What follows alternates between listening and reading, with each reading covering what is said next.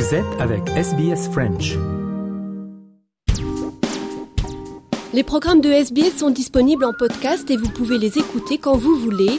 Pour s'inscrire ou télécharger, www.sbs.com.au/french.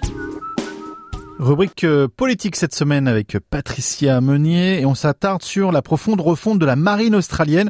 Ça a été annoncé la semaine dernière par le ministre de la Défense Richard Mills. La flotte sera plus développée pour se préparer à un conflit potentiel dans l'Indo-Pacifique. C'est une véritable refonte de la marine qui a été annoncée la semaine passée par le gouvernement australien. On parle d'un accroissement de la flotte avec six grands navires de guerre avec ou sans équipage et lourdement armés de missiles et aussi 11 nouvelles frégates qui seront en partie construites à l'étranger, soit en Allemagne, en Espagne, en Corée ou au Japon. Objectif, se préparer à un conflit potentiel dans l'Indo-Pacifique. Il s'agit de la plus grande flotte de combat de surface mise sur pied depuis des générations en Australie, et également la plus mortelle.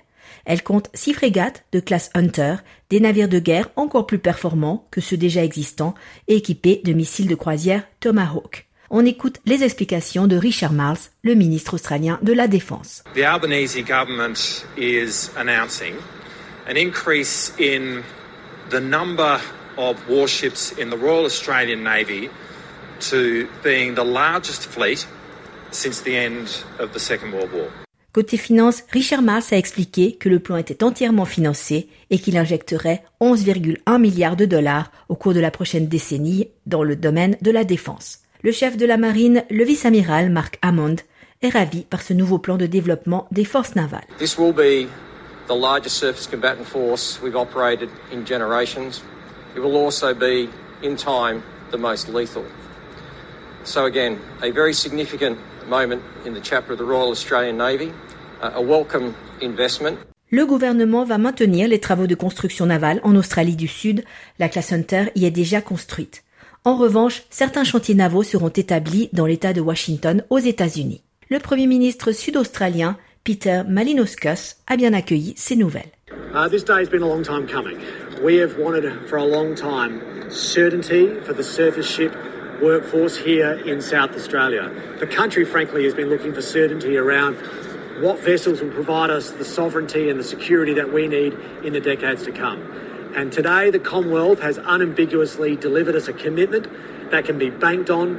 Parmi les annonces, on a ainsi appris que des navires, sortes de drones, dotés d'une puissance de feu importante, sont en cours de développement aux États-Unis. Ils devraient devenir opérationnels au cours de l'année 2030. On écoute encore Richard Marles.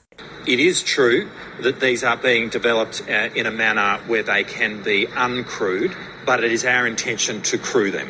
Uh, and so we will be working with the United States in, in relation to this. As I say, we are very confident uh, about being able to put these in our Navy over the time frame that we have described. Uh, and this will be a really significant addition to the lethality of our future Navy.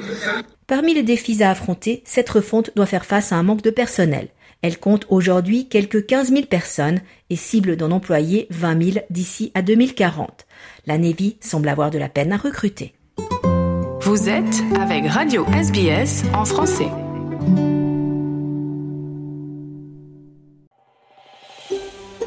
Vous voulez entendre d'autres rubriques comme celle-ci? Écoutez-les sur Apple Podcasts, Google Podcasts, Spotify ou n'importe où où vous obtenez vos podcasts.